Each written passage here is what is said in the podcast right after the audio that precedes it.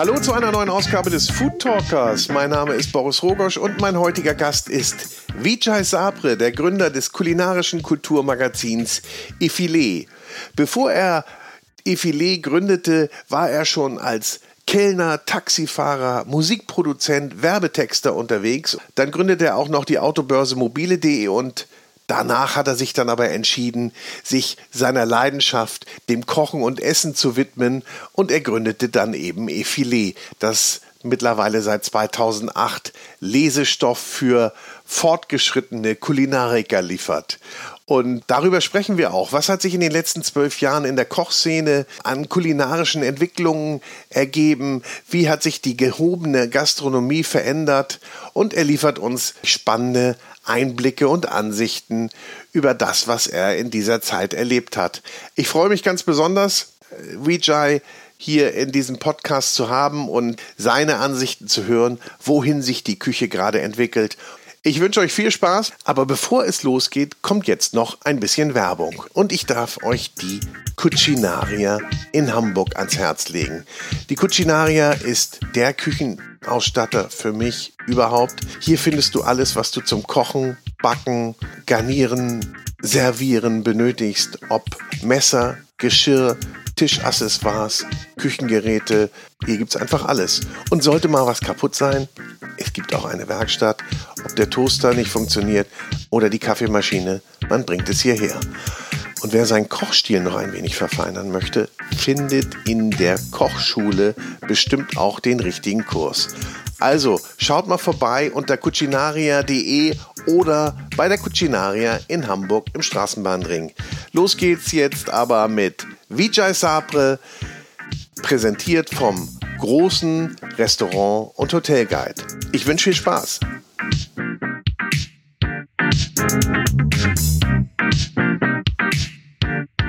Herzlich willkommen zu einer neuen Ausgabe des Food Talkers. Herzlich willkommen, Vijay Sapre. Grüß dich, Vijay. Wie Hi. geht's dir heute? Oh, mir geht's gut. Du hast gerade erzählt, die nächste Ausgabe von Effilé, eurem Magazin, eurem kulinarischen Kulturmagazin steht quasi vor der Auslieferung in wenigen Tagen. War das jetzt noch mal richtig Stress die letzten Tage? Ja, also ist, ich habe ja jetzt schon wieder eine Woche Ruhe gehabt, weil Druck und sowas, das dauert immer erstaunlich lange.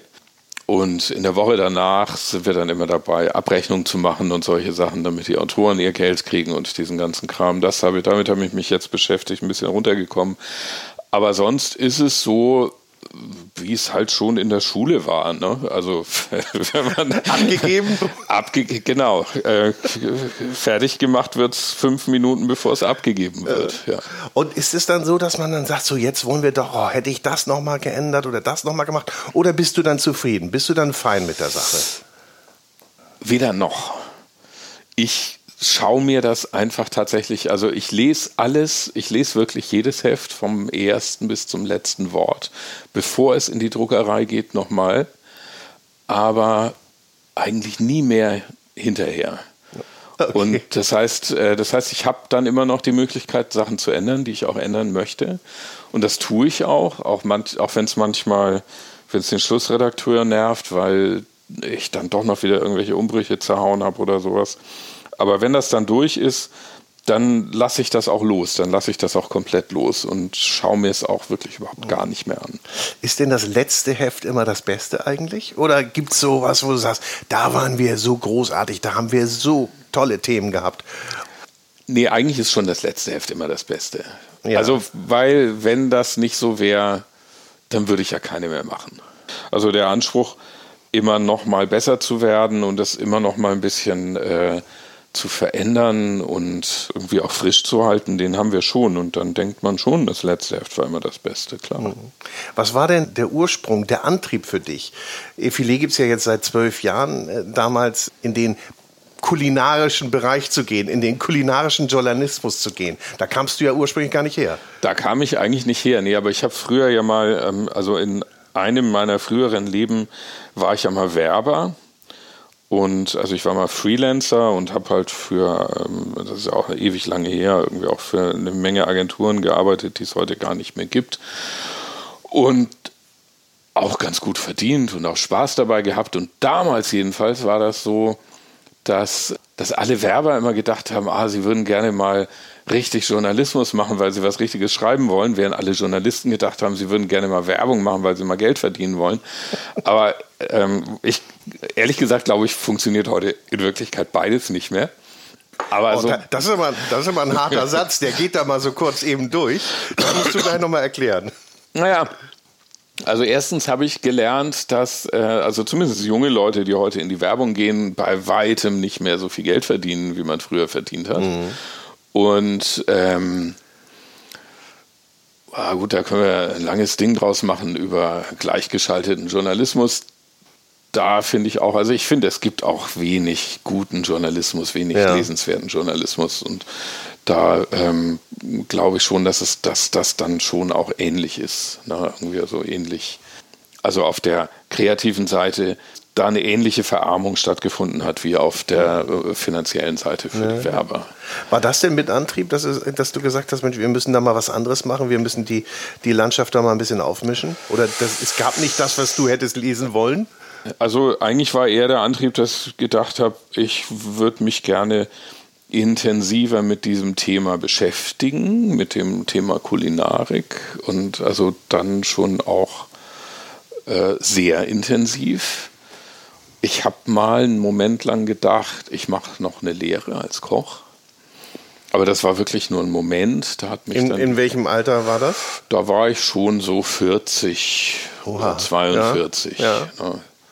Und eigentlich auch schon ziemlich gesettelt. Irgendwie da war ich auch äh, äh, wirtschaftlich in einer guten Position und sowas. Und das war so, dass dann jemand, mir, mir hat dann jemand gesagt, der auch Koch gelernt hat, aber was ganz anderes gemacht hat, der hat dann gesagt, wieder lass das mal lieber bleiben. Und dann habe ich es bleiben lassen. Ob es richtig war oder nicht, weiß, werde ich, werd ich ja nie rausfinden. Aber es war dann so, dass ich mir gedacht habe, okay, aber ich würde mich gerne in diesem Bereich mehr vertiefen.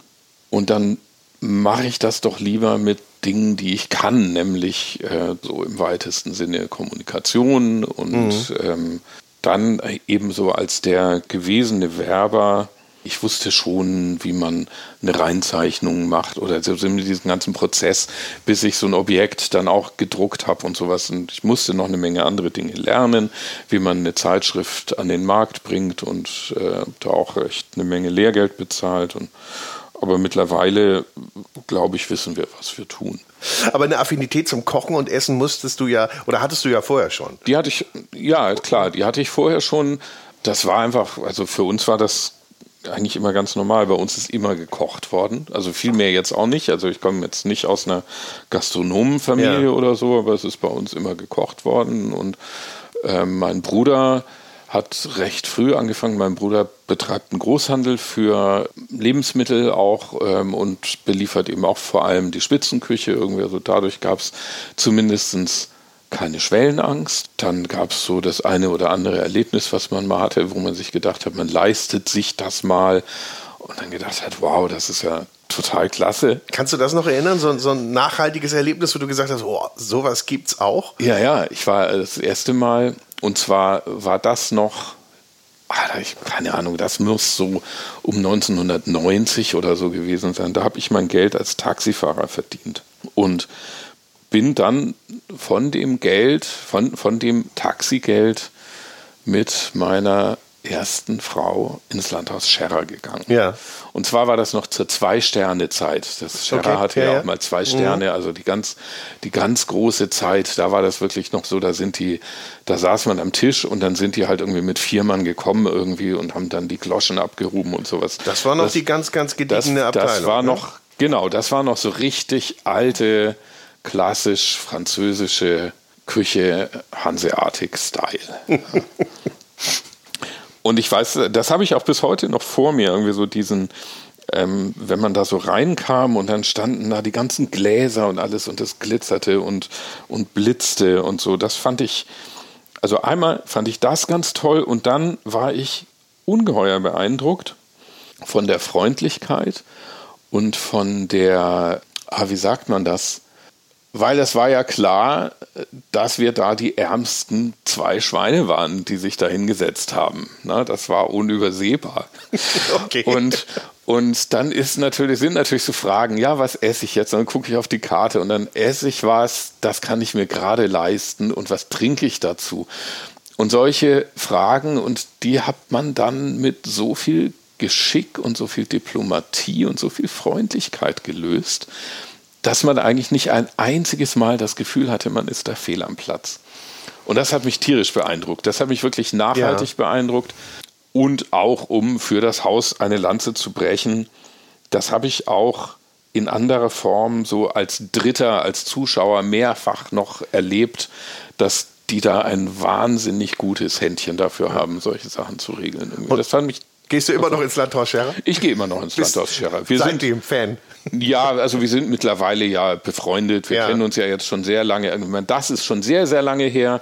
Dann gab es äh, später als, äh, als es mir dann auch, ähm, auch wirtschaftlich ein bisschen besser ging, als ich mir das auch leisten konnte, gab es auch noch eine Reihe von Erleb von gemeinsamen Erlebnissen. Dann habe ich ja am Anfang, als ich mit Effilé angefangen habe, habe ich äh, Heinz Wehmann gefragt, ob ich mal bei ihm hospitieren darf und habe dann zwei Wochen bei ihm gearbeitet. Und, In äh, Sonderstellung oder musstest du richtig ran? Dazu gibt es eine lustige Anekdote, weil ich gesagt, also ich hatte vorher schon mal bei Gutbert Fallert in, äh, in, in, in der Talmühle in Sasbach-Walden, das ist im Schwarzwald. Ja. Da habe ich schon mal, äh, also relativ kurz davor, ein Praktikum gemacht und da war es ein bisschen so, dass ich, da habe ich dann mit der Familie gegessen, während die anderen Köche draußen waren und sowas und habe auch echt nicht viel zu tun gekriegt und habe die meiste Zeit halt so zugeguckt war trotzdem sehr, sehr lehrreich und sehr interessant. Aber da, das wollte ich dann eigentlich nicht, als ich ins Scherer bin. Und dann habe ich mit, äh, dann habe ich gesagt, Herr Wiemann, damals waren wir noch per Sie, habe ich gesagt, wissen Sie, äh, wozu ich keine Lust habe, ist jetzt die ganze Zeit immer so im Weg zu stehen. Und da hat er gesagt, da brauchen Sie sich keine Sorgen zu machen. Wer hier ist, der wird auch ausgebeutet. Okay. Und dann habe ich auch, vor allem habe ich trockenes Brot in Würfel geschnitten echt ganz schön viel. Ja. Und ähm, eine Veranstaltung gehabt, da haben wir für 100 Leute Hummer gemacht. Das ist dann auch so, dass dir irgendwann die Handschuhe und die Haut von den Fingern fliegen und sowas. Irgendwie das war schon, also das ging, das ging schon zur Sache. Also du warst nicht nur Beobachter, du warst mittendrin und wurdest rangenommen. Und, ja, ja, ich hoffe, ich hoffe, ich konnte da auch was ja. dazu beitragen. Aber so lernt man ja auch am meisten. Und so kriegt man ja. ja. auch am ehesten mit, wie es denn wirklich dort zugeht. Und ich finde ja, in der Küche geht es etwas anders zu als in anderen Berufen oder in anderen Jobs oder in anderen Companies? Also ich glaube, naja gut, ich glaube, dass das zu einem guten Teil daran liegt, dass das natürlich, das ist ja einer der wenigen Bereiche, wo man bislang so menschliche Arbeitskraft ganz schlecht ersetzen kann. Das heißt, da arbeiten dann doch gerade in der, in der Spitzengastronomie ziemlich viele Leute und die müssen gut zusammen funktionieren. Ja.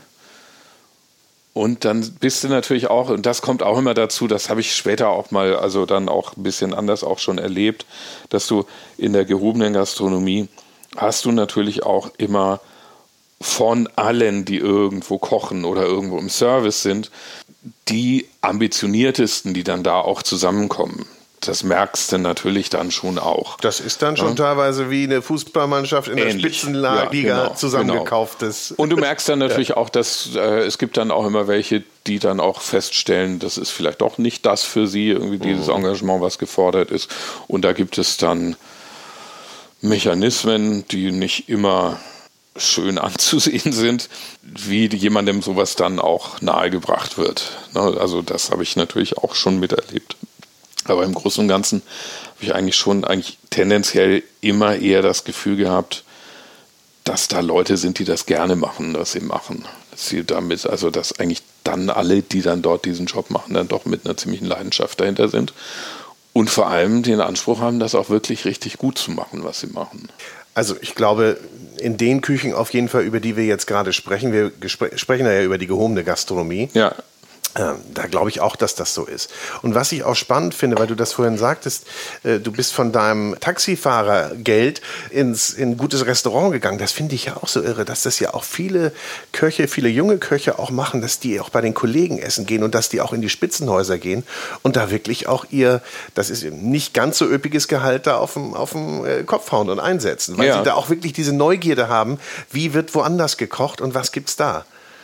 Das ist in der Tat so, dass du eigentlich immer, wenn du in einem von diesen Häusern bist, ein Tisch ist immer so ein Kollegentisch. Ne? Ein Tisch ist immer da, wo du, also man sieht das, man sieht es ja auch so ein bisschen, sieht auch, wie man, wie, wie man dann äh, gegenseitig miteinander umgeht, weil dann der Service natürlich immer noch wieder ein besonderes Auge drauf hat und sowas. Das ist in der Tat so, ja, das macht eine Menge aus. Und ja. es kennen sich ja auch irgendwie alle, ne? Ja. Das ist ja schon ziemlich ist eine, so, so ein kleiner Mikrokosmos. Ja. Und man wird ja auch hin und her geschickt. Und die bleiben auch, wie ich ja auch von vielen Köchen so erfahren habe, die bleiben ja auch alle verbandelt, empfehlen sich Leute. Und das funktioniert ja schon, dieses Netzwerk.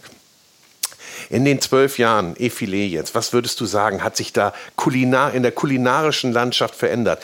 Was wird dir da so spontan einfach? Was war da? Naja, wir haben ja, guck mal, als wir angefangen haben, da war ja gerade, da ging ja gerade diese ganze Molekulargeschichte, jedenfalls bei uns erst ab. Ne? Mhm. Das war so, da gab es noch das El Bulli, Hessen Blumenthal stand noch selber im Verdack in der Küche. Ja. Und ich weiß gar nicht, hat er noch drei Sterne? Weiß ich gar nicht irgendwie. Aber das war ähm, so, das war so die Zeit irgendwie, wo das äh, ähm, und dann haben die sich abgewechselt. Dann war irgendwie äh, erst das Bulli und dann war Blumenthal bei, bei, bei 50 Best auf Platz 1 und so war das. Das erste, was natürlich beeindruckend da reingeknallt hat, war das Noma. Weil das Noma natürlich schon was ganz anders gemacht hat. Also die haben viel gelernt, auch aus dem, was die, diese, diese, die, diese Molekularköche mitgebracht haben, aber die haben natürlich einen ganz anderen Ansatz gehabt, der uns natürlich schon immer noch sehr prägt an ganz, ganz vielen Stellen.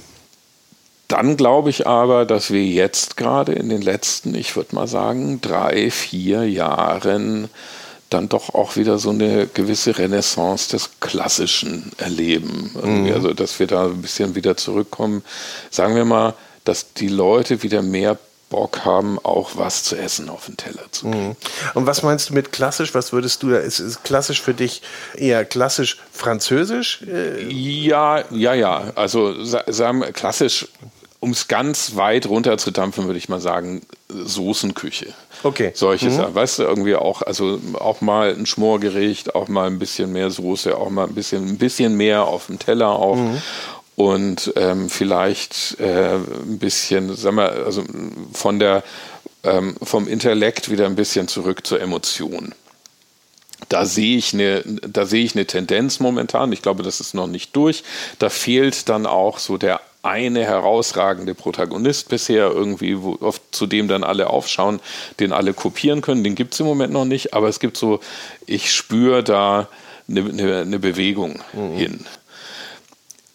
Es wird halt sehr spannend, dass ja durch, die, durch diese Covid-Geschichte das mit dem Reisen so stark eingeschränkt ist. Und ich glaube, das wird noch eine Weile bleiben, weil man könnte ja auch sagen, wir haben in den letzten zehn Jahren vor allem sowas wie so eine 50-Best-Küche gehabt. Also wir haben eine Menge Restaurants gehabt, die ähm, eigentlich nur davon gelebt haben, dass Leute weit gereist sind, um dahin zu gehen. Mhm. Die haben alle gelebt von Gästen, die tendenziell nur einmal gekommen sind. Ja.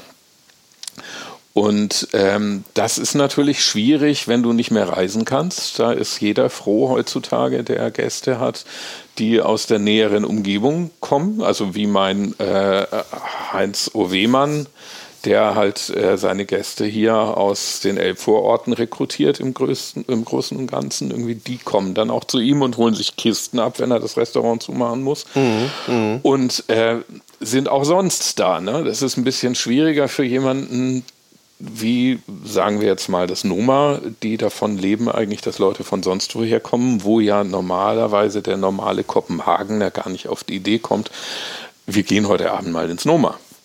Das stimmt. Das ist schon, und das heißt, da wird sich insofern ähm, also weil diese 50 Best Küche ja auch dazu führt, dass dann wiederum jeder irgendwie sowas ganz Spezielles abliefern muss, irgendwie, ob das jetzt irgendwie irgendein Firlefanz ist, den man macht, oder wirklich auf dem Teller oder eine Kombination aus beidem, aber irgendwas einzig, also irgendwas so weltweit Einzigartiges.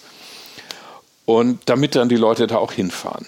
Und wenn das jetzt nicht mehr so funktioniert, und ich glaube, das wird auch auf längere Zeit nicht funktionieren, dann wird sich das ändern müssen. Dann werden sich eben mhm. diese Leute, also ich meine, das Noma hat ja auch angefangen, Burger zu verkaufen. Ja, so. so. die nach, bestimmt, nach Lockdown ähm, haben sie Burger gemacht. Genau. Bin ich auch ein bisschen neidisch. Irgendwie. Hätte ich auch gern gehabt, weil ich weiß, was die können. Aber das wird so ein bisschen, glaube ich, schon dazu führen, dass sich einfach die Küche, sag mal, von dem, von, von, die, von diesen Auswüchsen her so ein bisschen reduzieren wird müssen. Und das wird, ein, das wird einfach eine spannende Entwicklung sein. Das wird uns wahrscheinlich am meisten prägen in den nächsten Jahren. Mhm. So der, also der, der, das wird also von der Ökonomie, die dahinter steckt, ein ganz grundsätzlich anderer Ansatz sein in ja. der Küche. Naja, und wenn du auch sagst, Stichwort Covid-19 und natürlich auch ein ganz anderes, auch beim Verbraucher ein ganz anderes Konsumverhalten da war, der sich auch plötzlich ein bisschen mehr drum gekümmert hat, wo kriege ich eigentlich mein Produkt her, wo kommt das denn eigentlich her? Und ist denn regional und saisonal nicht vielleicht doch mal äh, etwas, worauf ich ein bisschen mehr schauen sollte, mhm. was ja auch viele Küchen machen oder viele Köche machen. Ich meine, auch ja. das ist ja äh, Selbstanbau oder äh, vieles selber zu machen, ist ja nun auch nicht erst seit, zwar nicht erst seit Covid-19 ein Trend, aber kommt da noch mal stärker raus, finde ich. Aber was jetzt dazu kommt, ist ja, du hast ja bisher immer nur einen regionalen Einkauf gehabt. Und bist jetzt in der Situation, wo du feststellst, ich muss aber auch einen regionalen Verkauf haben als Gastronom. Ja. Und das ändert das Spiel halt komplett. Na, das ist ja, ich meine, es ist absurd. Es ist schon absurd. Und das sage ich im vollen Bewusstsein, dass ich es ja auch komplett mitgemacht habe. Aber natürlich ist es absurd, durch die ganze Welt zu fliegen, um in ein Restaurant zu gehen, das versucht irgendwie seine ganzen Produkte in einem Umkreis von fünf Kilometern ja. äh, zu sourcen. Was ist das für ein Schwachsinn, wenn man sich das mal wirklich überlegt? Was war dein verrücktester Trip? Um ein Restaurant zu besuchen? Erinnerst du das? Ja, weiß ich nicht, ob das der, also sagen wir, das Schwierigste und Aufwendigste für, für ein Essen war immer Fäviken. Gut, da musstest du ja. Und also da bist du halt, da fährst du nach Schweden, da kannst du den Flug nicht durchbuchen, da musst du irgendwie zu, da musst du in Stockholm umsteigen oder fliegst über, über, über Trondheim oder sowas irgendwie und dann fährst du noch irgendwie ewig lang mit ja, dem Auto, ja. übernachtest du da und dann fährst du am nächsten Tag zurück. Wo ich dann aber ehrlicherweise auch sagen muss, ich würde es nicht missen wollen, mhm. weil das schon ein großartiges Erlebnis war. Und es gibt es ja auch nicht mehr, ne? Und es gibt es auch nicht mehr, also, ja. ja. Es ist, ähm, Was war das Besondere da? Kannst du das so in ein paar Worte fassen? Für die, die das nicht kennen? Also man fährt da halt, man, also es ist schon, es würde ohne diese Abgelegenheit nicht funktionieren. Ja, wäre es mitten auch in Stockholm, wäre es. Durch, auch durch diesen, nee, es würde überhaupt nicht funktionieren, ja. weil das einfach, das Ding ist, du kommst dann dahin, aber das Lokal selber, so wie es ist und das, was sie servieren, das passt hundertprozentig an diesen Ort, wo es ist. Auch wenn du selber natürlich, also du selber bist halt Gast und hast diesen absurden, diese absurde Reise hinter dich gebracht.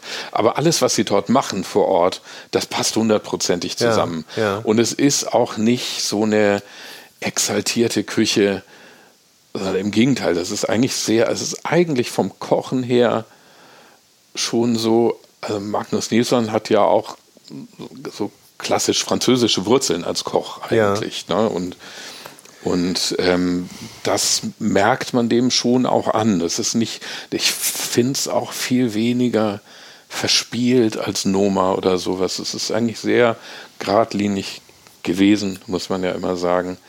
Und viele Dinge, die ganz einfach aussehen, wo man eigentlich nur, wenn man weiß, was dahinter steckt, was für eine irre Arbeit dahinter steckt, das vor allem auch immer wieder so auf dem Niveau abzuliefern. Das Erstaunliche ist, dass eigentlich das, was mich am meisten beeindruckt hat, ich war tatsächlich ähm, mehrfach dort und es gibt da so kleine, das ist so ein kleines Schälchen, das ist aus Schweineblut und da ist dann so ein bisschen überlege gerade, da ist dann auch so, ein, so ein Kaviar obendrauf und dann ist irgendwie, und das ist dann, das ist so ein bisschen crunchy und ich glaube, es ist irgendwie so eine, ganz despektierlich gesagt, so ein bisschen Leberwurst ist da noch drin und dann ist da so ein Kaviar ja. drauf. Das ist sensationell gut und das habe ich halt auch dort dreimal in exakt der gleichen Qualität gekriegt. Und ich bin dann ja nicht jemand, der sich, der sagt, oh, langweilig irgendwie, das habe ich schon zweimal gehabt, sondern ich denke, ach geil, das ist, äh, und sie kriegen es wieder so hin, wo ich gedacht habe, das ist eigentlich ein einmaliger Glücksfall. Ich, ich glaube, das ist auch so eine wilde Diskussion, nicht? Dass, dass du als Gast sagst, das habe ich dort bekommen und das erwarte ich wieder und das können die wunderbar. Und auf der anderen Seite gibt es diejenigen, entwickel dich doch mal weiter, da muss doch mal was passieren, mach doch nicht immer das Gleiche. Das ist, glaube ich, auch so ein bisschen das Dilemma, in dem man steht. Ja, ne? ja. Und das, das ist natürlich auch so, das ist natürlich eigentlich ein mediales Dilemma. Hm. Ne? Und da äh, gibt es ja auch verschiedene Antworten drauf. Also erst ein Blumenthal, der gesagt hat, hey, Fat Duck, das ist, was es ist, da mache ich jetzt mal einen Strich drunter. Weil es gibt so viele Leute, die haben die, die tollen Sachen, die wir machen, noch nicht gegessen. Also lassen wir das Restaurant offen, kochen das weiter. Mhm. Aber wir entwickeln das nicht weiter. Wozu? Und das kann ich irgendwie auch verstehen. Ist ein Schritt, also durchaus ein nachvollziehbarer Schritt. Ja. Ist wie eine Band oder ein Musiker, ne? der bei seinem, der muss bei seinem Konzert auf jeden Fall die großen Hits spielen. Und das neue Album wird dann auch nochmal untergebracht. Genau, Genau, das ist, äh, und da schlafen die Leute dann ein auf einmal, ja. Genau. Ja, wollen das nicht hören. Warten ja. auf die Zugabe. Ja,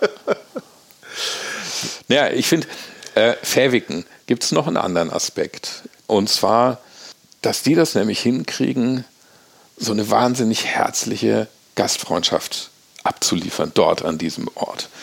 Also wir haben mit dem Fähwiken wir hatten Wein mitgebracht, ohne vorher zu fragen und solche Sachen alles. Und, und dann war es so, dass wir, also wir waren mit einer größeren Gruppe da und dann, und dann haben wir gegessen und dann war die Frage, satt sind wir, aber Durst haben wir immer noch. Okay.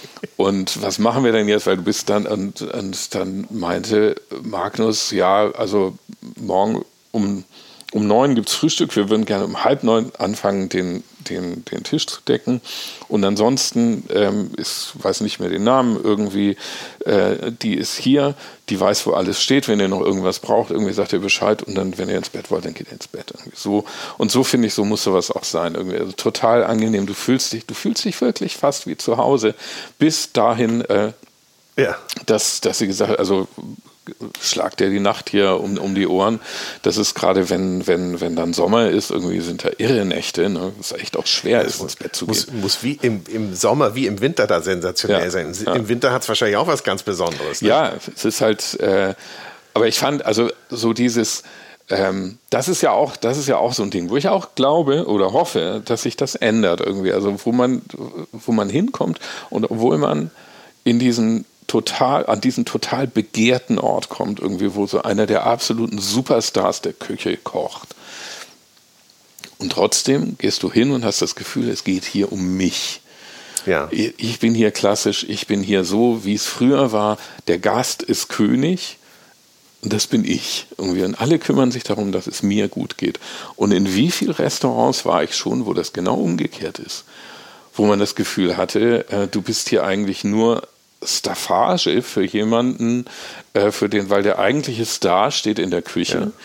Du bist eigentlich nur hier. Also einmal habe ich mir gedacht, ähm, im Inde Wolf war das irgendwie, wo es echt, ich weiß noch nicht mal mehr, wie das Essen war, weil es ansonsten so scheiße war. Und ähm, aber wo das so war, wo, wo, wo ich dann echt nachher dachte, hey, Warum bin ich hier? Ich bin nur deswegen hier, weil damit jemand anders anruft und man dem sagen kann, nee, das Restaurant ist ausgebucht. Das ist der einzige Grund, warum ich jetzt heute hier sitze, warum die mich hier dulden mhm. in, in, in dem Ding da. Ne? Also das war, das war das exakte Gegenteil davon. Und das gibt es halt auch. Und das gibt es natürlich in diesem ganzen, äh, mit, diesem, mit, mit dieser ganzen medialen Überhöhung und sowas, gibt es das natürlich zuhauf, wo du das Gefühl hast, ja, du wirst dann halt irgendwie so abgefertigt. Ne? Und diese alte Herangehensweise irgendwie zu sagen, irgendwie ist es eigentlich, irgendwie, es geht mir darum, diesen Gast zufriedenzustellen, mhm. dass es dem gut geht und so. Dass der sich wohlfühlt. Dass das leider, sagen wir mal vorsichtig, hier und da verloren gegangen. Und es ist, wie du sagst, es ist ja nicht nur die Küche, es ist ja das Gesamtbild. Es läuft aber ja. Das ist ja das Ding. Also zumindest mit den, also sagen wir, mit in, in, in diesen, äh, in, in diesen hochgradig 50 äh, Best touristisch ja. etablierten Läden, da funktioniert das ja. Hm. Das hm. funktioniert ja. Und das ist so. Du hast jetzt häufiger 50 Best erwähnt. Ne? Ähm, was hältst du denn grundsätzlich von Rankings? Naja, also ich habe jetzt nicht, ich habe ja auch noch ein Fuck Michelin T-Shirt, das habe ich heute gar nicht an. Okay, ja. Also A ist es natürlich schon hilfreich. Ich finde, ähm, also jetzt aus Sicht des Kochs immer, oder des Gastronomen, ist eigentlich der bessere Begriff in dem Zusammenhang, immer zunächst mal auf Prä-Covid-Zeiten gesehen. Würde ich jetzt erstens sagen, also so ein Ranking wie 50 Best das rankt halt die interessantesten Restaurants, nicht die besten. Mhm. Das finde ich auch eher ein Kriterium, mit dem ich leben kann. Also äh, ich finde, also gut, das heißt halt 50 Best, weil sonst äh, das muss man besetzen als die, yeah. die, die, die, Position. Aber ich finde das schon ähm, gut. Ich habe mich da auch noch nie in einem von den Läden gelangweilt, sagen wir es mal so. Ne, es hat mir nicht immer gefallen, aber ich habe mich da noch nie gelangweilt. Und der zweite Punkt ist der, dass wenn du da drin bist, irgendwie das bringt halt, das bringt auch was für den Gastronomen. Das heißt, da eine, eine gute Positionierung, dann ist dein Laden auch voll gewesen mhm. vor ja, Covid-Zeiten. Also wie sich das weiterentwickelt, das ist noch schwer zu sagen. Aber das hat, das hat schon so äh, und es hat dazu geführt, das muss man ja auch sehen, äh, diese ganzen Entwicklungen irgendwie, also ob das Noma ist, ob das Fäwiken ist, die wir in den letzten Jahren, oder also selbst schon das Bulli, äh, sind ja stark vom 50, von 50 Pest mit vorangetrieben worden. Irgendwie. Also so das, was sich getan hat in der Küche in den letzten 15 Jahren, das wurde schon stark davon beeinflusst. Ja. Und da wäre auch vieles nicht passiert oder kleiner geblieben oder ne, hätte nicht so die Bedeutung und den Einfluss bekommen, wenn es 50 Best nicht gegeben hätte. Wobei es wurde beeinflusst, aber weil man eben erkannt hat, was interessant und spannend ist und das dann nochmal einen Booster quasi bekommen hat. Nicht? Es wurde ja nichts rein genommen in die 50 Best, was, was da irgendwie keine Berechtigung hatte. Nee, aber es ist zum Beispiel, also ich meine, wie, wie das Noma vor allem, das ja äh, dem Michelin nie drei Sterne wert gewesen ist, ja. das aber ja nicht ohne, also das ist es das beste Restaurant der Welt, aber es ist zumindest das einflussreichste Restaurant der Welt, äh, lass uns nicht lügen, über zehn Jahre gewesen. Ja, ja. Also das hat, eine, das hat eine kulinarische Epoche geprägt und dann setzen sich da irgendwelche Franzosen hin und sagen, naja, keine Ahnung, was denen dann da gefehlt hat irgendwie. Also da und ich glaube nicht, dass es diese Epoche so geprägt hätte, wenn es jetzt nicht diese, diese 50-Best-Liste gegeben mhm. hätte oder so, sondern dann wäre das dann so ein Zwei-Sterner, so ein ganz interessanter Zwei-Sterner gewesen irgendwo. Und so ist es halt dann äh, zumindest in der Presse immer das beste Restaurant der Welt gewesen auf einmal. Und damit kann man sich ja, ja auch schmücken, das ist ja, ja. nicht so übel. Aber du, wenn du essen gehst, du bist ja nun auch Restaurantkritiker, bist du. Ja, äh, wie gehst du denn daran? Sagst du erstmal, ich genieße jetzt erstmal und oder hast du da für dich schon übersetzt du das, analysierst du, sagst du, sezierst du das Essen? Oder lässt es erstmal auf dich wirken? Also ich seziere nicht das Essen, ich versuche auch einfach weil mich das mehr interessiert. Ähm, ich suche schon eher einen kulturellen Aspekt da drin. Also ich, ähm, mich interessiert schon eher so, ja, mich interessiert zum Beispiel auch sehr, was für Leute sitzen da drin und wie, also was, was für wen wird jetzt hier eigentlich gekocht und was sehe ich dafür, was sehe ich da für einen Gedanken, der, der jetzt über das Zusammenstellen von Akkorden oder solchen Sachen hinausgeht, gibt es ja auch eine andere Ebene, wo, wo dann eigentlich das passiert, was mich interessiert. Ja, ja. Also, das ist, also das heißt, analytisch gehe ich da eigentlich nicht ran. Ne? Also mhm. ich gucke mir natürlich schon an, ähm, sagen wir, gibt es Dinge, die man schon gesehen hat oder ist das eine Übersetzung von einem anderen großen Gericht oder solche Sachen, sowas schaue ich mir schon an. Aber ich schaue mir eigentlich, wenn dann normalerweise auch immer Nee, ich schaue mir sogar immer eher das ganze Restaurant an und nicht nur das Menü, geschweige denn nur ein Gericht. Und gehst du dann hin und also du isst auch immer das Menü, auch wenn es eine andere Auswahl gibt, lässt du oder wie machst du das? Nee, ich, dafür bin ich viel zu sehr Hedonist. Ich mache das dann schon so, wie ich Lust habe. Ich habe oft mehr Spaß an zwei Gängen à la carte als am ganzen Menü.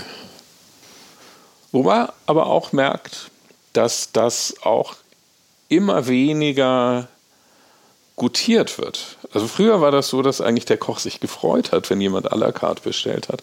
Und jetzt ist, also es gibt ja auch immer mehr Restaurants, die es gar nicht mehr haben. Gibt's, ja. Mhm. Was, ich, was ich durchaus auch aus, unter einem wirtschaftlichen Aspekt natürlich durchaus auch verstehen kann. Also äh, Kevin Fehling hat mir mal gesagt, dass wenn, wenn jetzt quasi ein Gast zusätzlich kommt, selbst wenn er den Platz für ihn hätte, irgendwie hat ja oben noch diese, Ballus, äh, diese Galerie ja. da oben oder sowas irgendwie, selbst wenn er den da hinsetzen würde, hätte er nicht die Ware, um den um dem Essen zu geben, weil so genau kauft der ein, so genau kalkuliert der. Ne? Ja. Also so, dass du jetzt hingehst und sagst, irgendwie hier ist ein Batzen Geld, machen wir mal Böff Stroganoff irgendwie und eine Flasche, keine Ahnung, äh, und eine Flasche Pet Petrus aus dem Keller, das geht nicht mehr. Nee. Das gibt's einfach nicht Das mehr. ist vorbei. Ja. Was kochst du dir denn? Oder was kochst du, wenn du selber kochst? Kochst du aufwendig? Immer weniger. Habe ich früher auch gemacht, aber eigentlich immer weniger irgendwie. Also ich, ich koche natürlich für die Familie. Ja. Ich habe in letzter Zeit viel, also jetzt den ganzen Sommer über, auch viel im, im Garten, im, im, im Green Egg so Sachen gemacht, wo ich dann eigentlich immer eher versucht habe, irgendwas so zu konzipieren, dass ich alles zusammen dann da irgendwie reinschmeißen kann und ähm, schon mal zwei Gläser Wein trinken und dann mache ich es auf und dann ist es fertig. Da habe ich so ein bisschen so eine Tendenz zu und manchmal probiere ich halt auch Sachen, ne? Oder, oder koche dann mal Sachen, die bei uns im Heft waren oder so das kommt viel drauf an, was gerade so, was gerade so da ist. Und wer sorgt dafür, dass was da ist? Kaufst du selber naja, ein? Also, Gehst du auf den Markt oder wie, wo ist, wie ist dein nee, Einkaufsverhalten? Ich, ich, ähm, ich habe jetzt gerade angefangen, öfter mal bei, bei Genusshandwerker zu kaufen. Früher bin ich immer gerne zu Delta gegangen ja. in Hamburg, aber die sind ja jetzt nach Norderstedt gezogen. nach Norden ne, gezogen, Weil das ja. immer, das war immer sehr down to earth. Das ist eins der Privilegien, was wir genießen, ist natürlich, dass wir viele Dinge so einkaufen können wie Gastronomen. Das ist äh, meistens günstiger und meistens frischer und meistens besser. Aber wir haben zum Beispiel jetzt einen neuen Bioladen, den, also einen kleinen, also einen ganz kleinen und so richtig, also auch ein bisschen Hardcore. Und das äh, das wollen wir jetzt schon auch, ähm, die soll man unterstützen, auch unterstützen ja. ja, irgendwie. Also, die haben auch gute Sachen und so und dann macht, das macht man ja. dann natürlich auch.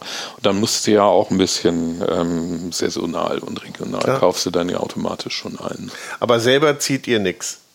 Petersilie. Peter, oh, guck du immer hin. Und das ist die beste wahrscheinlich. Weiß ich nicht. Weiß ich nicht. Aber, aber, aber sie wächst ganz gut. Das ist schon sie mal was. ganz ja. gut. Also wie beurteilst du denn das Kochverhalten in den heimischen Küchen? Naja, schwierig. Also ich weiß ja nicht. Also das Ding ist natürlich, ganz am Anfang, als wir angefangen haben, Filet zu machen, ich wollte ja eigentlich das Heft ganz ohne Rezepte machen. Weil ich mir gedacht habe, ähm, die Leute brauchen keine Rezepte, die Leute können nur einfach nicht kochen. Und ein Rezept, das ist ja so ähnlich, man, das, das zieht sich natürlich auch dann immer so äh, strukturell durch alle möglichen Dinge durch. Irgendwie. Also Rezepte ist ja auch immer, was von der Politik verlangt wird und sowas. Und das, da funktioniert es ja auch nicht.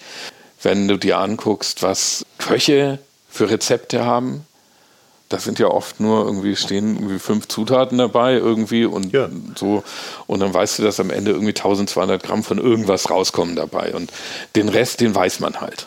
Aber wenn man den ganzen Rest nicht weiß, dann ist es natürlich wahnsinnig schwierig, das aufzuschreiben, sodass jemand das auch machen kann. Mhm, mhm. also wir machen es dann trotzdem, weil wir gelernt haben, das funktioniert einfach nicht. Irgendwie, also das Bedürf der Bedarf, das Bedürfnis ist so groß, dass es einfach nicht hinhaut, es wegzulassen. Ne? Also mm. machen wir halt jetzt auch Rezepte. Also die reine Inspiration und, reicht nicht aus, einen Teller zu zeigen und sagen, das sind die Bestandteile. Ja, ja also ich meine, du könntest natürlich auch ne? die, ja, es hat dann, das hat auch noch einen anderen, einen anderen Effekt natürlich. Also bei diesen, bei den, bei diesen Sternekochgerichten, da hat das Rezept natürlich so ein bisschen so einen, äh, so einen Effekt, das dient dann so ein bisschen so als Nachweis. Auch, also, dass man auch sieht, wie kompliziert das auch tatsächlich ist, oder man sieht, wie wenig kompliziert das ist. So, mhm.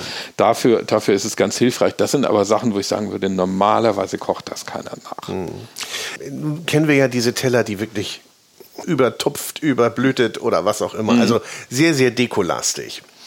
Äh, muss das so sein, um da, damit ist das, so wie du eben gerade sagst, das, das, Rezept muss kompliziert sein, der Teller muss kompliziert sein, damit das Geld gerechtfertigt ist, dass wir dafür zahlen? Das ist, ich finde, du hast das genau auf den Punkt gebracht. Und das ist natürlich eigentlich, eigentlich ganz schön doof, ne? Weil du natürlich dann so einen Riesenaufwand treibst, um das Geld zu rechtfertigen, aber mit dem Aufwand, den du da treibst, irgendwie bläst es ja gleich wieder zum Fenster raus. Aber ich glaube, dass es tatsächlich so, so, ein, so ein Phänomen gibt und ich fürchte, dass das auch ein bisschen ein deutsches Phänomen ist, so ein, äh, so ein schlechtes Gewissen, wenn man jemandem äh, einen Betrag in Rechnung stellt. Und jetzt gerade so beim Essen, wo man sich immer denkt, also natürlich könnte ich mich immer hinstellen und sagen, hey, irgendwie was kostet das Stück Fleisch, was da auf dem Teller liegt irgendwie und, und am Ende soll ich dann 50 Euro für so einen Teller bezahlen. Aber das ist ja absurd, weil das, es geht ja um die, um, um die Arbeitsleistung und um die kreative Leistung, die da drin ist. Und ich habe das Gefühl, also genau wie du es andeutest, dass viele Leute dazu neigen, also viele Köche dazu neigen, sich ihr schlechtes Gewissen für den Menüpreis durch übertriebenen Aufwand mhm. wieder, wieder auszugleichen. Ich meine, es ist ja auch schön anzusehen und es muss ja auch alles Instagrammable sein. Insofern. Ja. Befruchtet sich das gegenseitig wahrscheinlich immer wieder ne? und äh, bleibt dann auch so ein Trend. Es funktioniert ja auch auf einer gewissen Weise, wobei man natürlich schon sagen muss, was ja einfach selten funktioniert in der gehobenen Gastronomie, ist die Ökonomie. Und da trägt das natürlich nicht dazu bei. Ne? Also das ist ein Thema, was ja auch sehr, also worüber viel geschwiegen wird. Ja. Aber es, ist, es gibt ja wenige, die äh, das erwirtschaften, was, was sie eigentlich erwirtschaften müssten. Mhm. Und dann sagt man immer, ja, es liegt daran irgendwie, dass die Menüpreise viel zu niedrig sind. Aber wobei ich mich immer frage, dann setz es doch drauf. Ähm, das ist so eine Erfahrung, die ich immer gemacht habe, als ich freier Werbetexter war. Da habe ich ähm, eine Zeit lang habe ich ein bisschen andere Sachen gemacht und dann musste ich da wieder einsteigen. Und dann habe ich einen Freund gefragt, der hat mir so ein paar, paar Telefonnummern gegeben und gesagt, irgendwie die kannst du mal anrufen ja. und sowas. Und da habe ich gesagt, hey, und was soll ich, was soll ich denn da jetzt nehmen? Und dann hat er gesagt, naja, 1000 Mark waren es damals noch, ja. ne? 1000 Mark am Tag. Und ich habe gedacht, oh Gott, 1000 Mark am Tag. Und da habe ich mir gedacht, na gut, aber wenn er das sagt, dann mache ich das. Ne? Und mhm. dann habe ich das, dann bin ich dann mal hin. gefragt haben, was, was wollen Sie denn haben? habe ich gesagt, nur 1000 Mark am Tag. Hast du schon gesehen, dass die eine, eine oder andere ganz schön geschluckt hat. Aber es haben dann doch auch immer welche, also es haben dann ja halt auch welche gemacht und ich glaube, ich habe auch gute Arbeit abgeliefert und vor allem hast du da, also natürlich hast du weniger Jobs, als wenn du es für die Hälfte gemacht hättest, aber du hast ja für den einzelnen Job auch viel mehr, also viel mehr Zeit und viel mehr Energie auch. Ja. Und hast dann auch die Möglichkeit, also man hat auch viel mehr die Möglichkeit, das gut zu machen. Und das ist natürlich bei so, bei so Restaurantpreisen auch eine ähnliche Geschichte. Also gerade jetzt so in, in dem ganz gehobenen Bereich, also das gilt nicht für alle Bereiche, aber ja. im ganz gehobenen Bereich, wo auf jeden Fall Leute hinwollen, weil die da hinwollen und die Leute, die da hinwollen, denen ist das am Ende auch egal, ob das 100 Euro mehr kostet oder, oder sagen wir, müsste es egal sein. Vielleicht trifft es das eher, aber.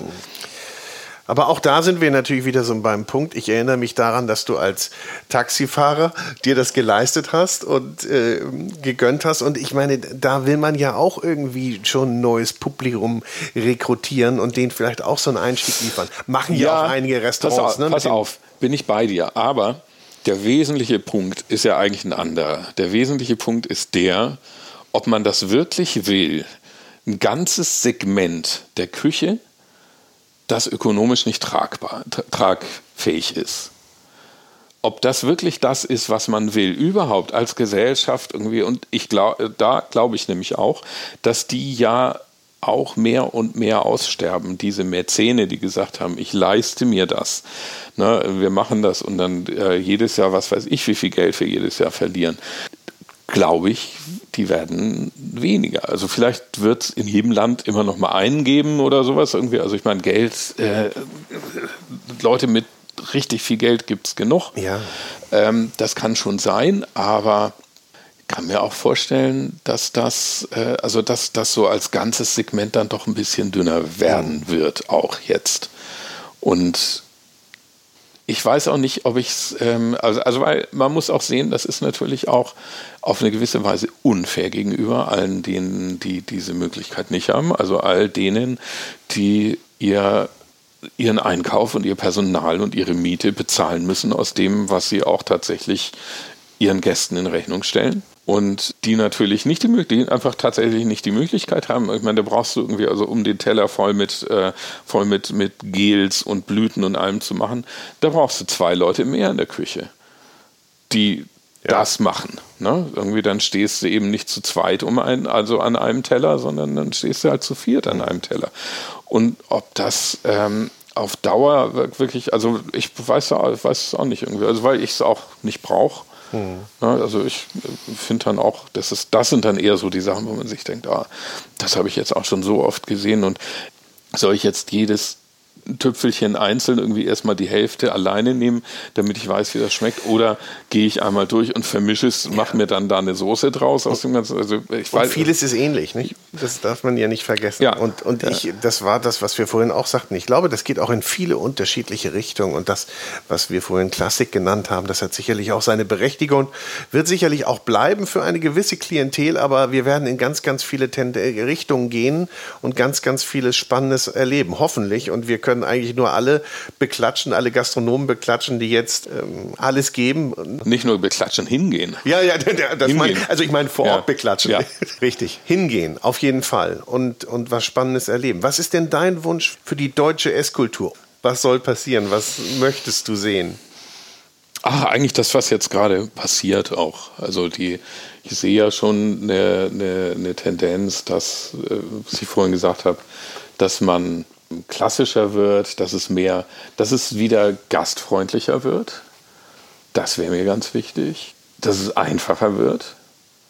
Dass man vielleicht genau, also das ist schon genau so ein Thema irgendwie, dass man weniger, dass man vielleicht einfach weniger Elemente auf den Teller packt, da mehr Konzentration drauf gibt. Das machen aber viele schon. Ne? Wenn mhm. wir jetzt ich sehe das durchaus, ähm, also ob was jetzt ein Micha Schäfer oder Thomas Imbusch oder so, was diese Leute machen, oder mhm.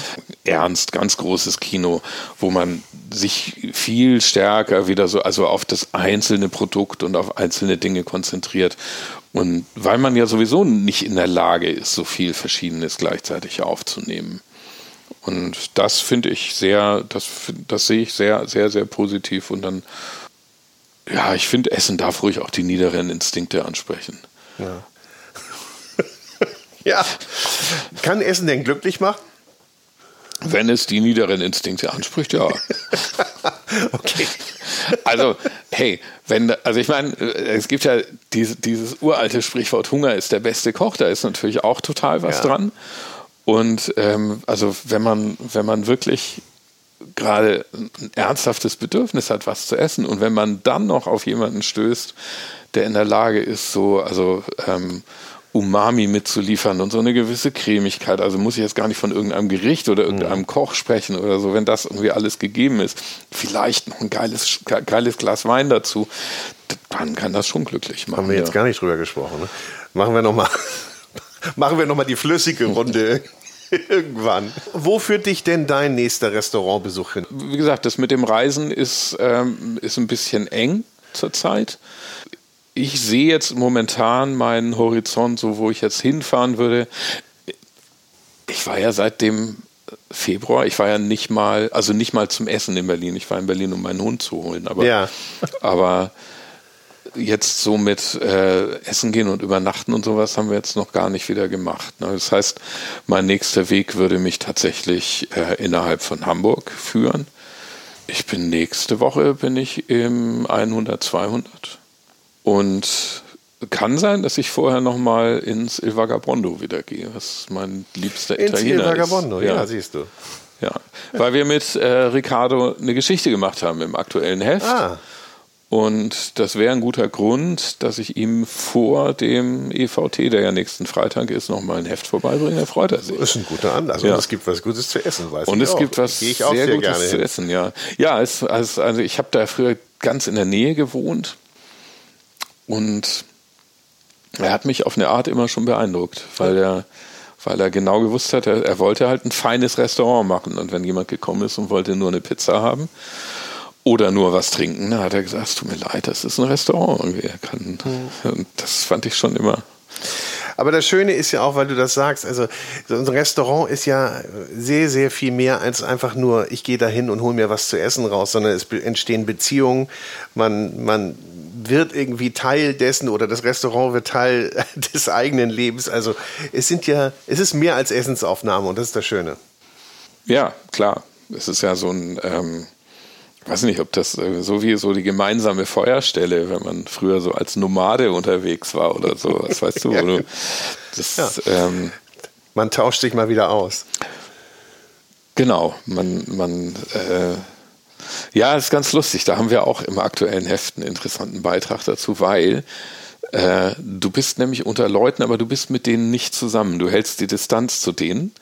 Aber du bist trotzdem relativ nah, ne? Das ist irgendwie, finde ich auch, und du hast, und du hast ein gemeinsames Erlebnis. Du hast ein gemeinsames, und manchmal Und- springt es ja doch über. Manchmal Ja. connectest du ja doch. Ja. Wir haben auch ein bisschen connected, finde ich. Also mir hat es auf jeden Fall sehr viel Spaß gemacht, das Gespräch. Ja, ganz meinerseits. Ja. Und äh, ich freue mich auf eine Fortsetzung und wünsche dir jetzt aber erstmal ja, viel Spaß. Die nächste Woche dann im Il Vagabondo im 100-200. Grüß schön. Ja. Und ähm, wir freuen uns auf das neue Heft. Auf das Ephilen-Nummer. Ausgabe ist jetzt 54. 54. Ja. Ab, ja, ab jetzt Freitag. im Handel. Ab wir kommen ja ein bisschen Ja, später. Ja. Vijay, vielen Dank. Gerne. Auf Wiederhören. Tschüss. Gerne. Tschüss. So, das war's mal wieder. Vielen Dank fürs Zuhören. Ich hoffe, es hat dir gefallen und du bist auch beim nächsten Mal wieder dabei. Diese Folge des Food Talker Podcast hörtest du mit freundlicher Unterstützung des großen Restaurant- und Hotelguides. Ein Guide für Gäste mit Information und Inspiration für Menschen mit Stil und Geschmack. Im Internet findest du den großen Guide unter www.der-große-guide.de. Ich sage Tschüss, bis bald, der Food Talker.